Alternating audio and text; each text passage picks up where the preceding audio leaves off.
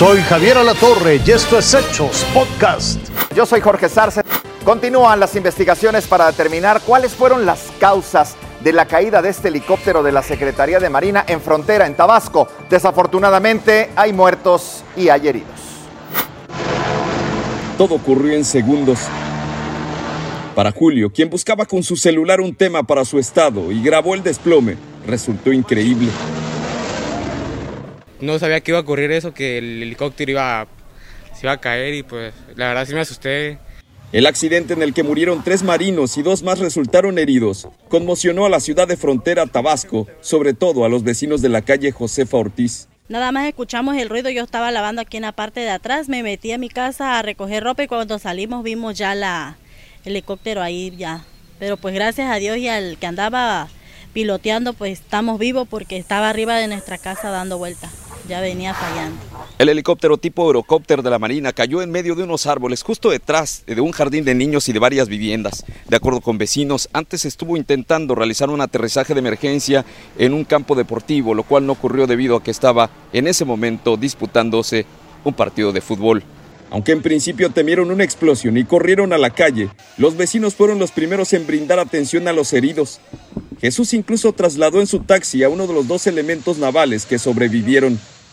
Yo este vi, lo ayudé y este porque le, dolía la espalda me dijo. Agarré y lo subimos al taxi con un teniente que estaba de civil igual que yo. Lo subimos y pues lo trasladamos ahí al hospital de la Armada.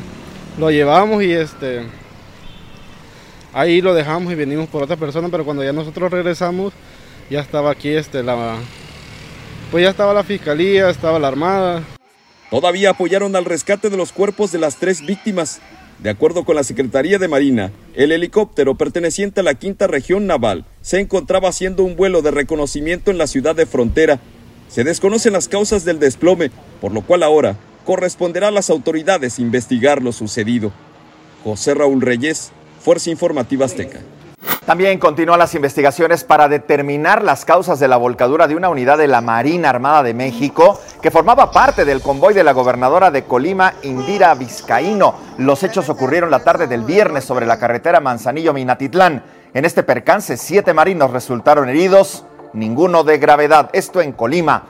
Autoridades capitalinas investigan el ataque que ocurrió contra una pareja y un policía en la alcaldía Tlalpan, aquí en la Ciudad de México. El caso ya se complicó aunque hay detenidos, los familiares aseguran que los están incriminando.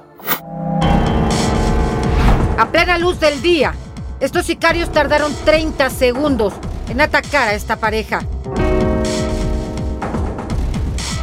Fue la tarde del miércoles 28 de septiembre, en calles de la alcaldía Tlalpan. En su huida, ya a bordo de una camioneta, minutos después asesinaron a un policía preventivo que intentó detenerlos.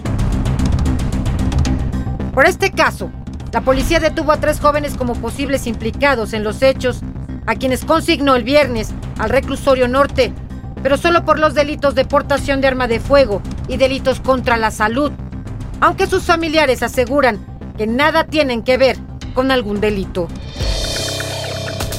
Se trata de un crimen en el que las autoridades aún trabajan para dar con los responsables que actuaron de forma tan impune y violenta, con técnicas de sicariato en plena Ciudad de México. Primero, los agresores a bordo de sus motos sorprendieron a una pareja frente al número 46 de la calle Mirador, en la colonia Fuentes de Tepepan. Mientras otros dos sujetos en moto servían de muro, los agresores dispararon en varias ocasiones. El hombre murió y su compañera quedó herida. Los asesinos huyeron por la calle Flores, dejaron la moto y subieron a una camioneta color vino. Llegaron hasta prolongación a Basolo, ya en la colonia Santa María Tepepan. A más de un kilómetro de la escena del primer crimen, el policía Javier N. intentó detenerlos, pero el conductor aceleró y el uniformado se aferró al cofre de la camioneta, desde donde le dispararon, asesinándolo. La camioneta en la que huyeron los homicidas fue abandonada en Periférico y Tláhuac. La Fiscalía de Justicia Capitalina analiza los videos de seguridad de esta ruta en busca de evidencias para ubicar a todos los implicados. Un caso en el que surgen más dudas que respuestas, porque hasta el momento han sido detenidos tres jóvenes identificados como Brian, Daniel y Jonathan, recolectores de basura que agentes detuvieron cerca de la zona donde sicarios abandonaron la camioneta. Sus familiares protestaron desde el mismo día de la detención. Aunque ya fueron consignados, no se les acusó de homicidio o de estar implicados en los crímenes. La autoridad tiene aún trabajo por delante. Debe aclarar, aún del móvil del primer ataque, que derivó en una golpiza contra el actor Alfredo Adame por parte de familiares de las víctimas baleadas frente a su casa.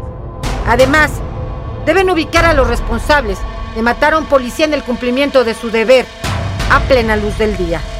Silvia Otero. Fuerza Informativa Azteca.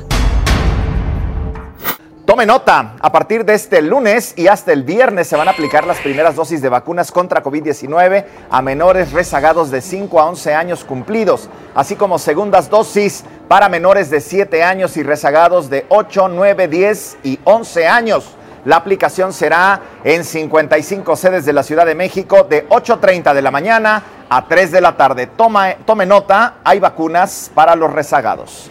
Esto fue Hechos Podcast.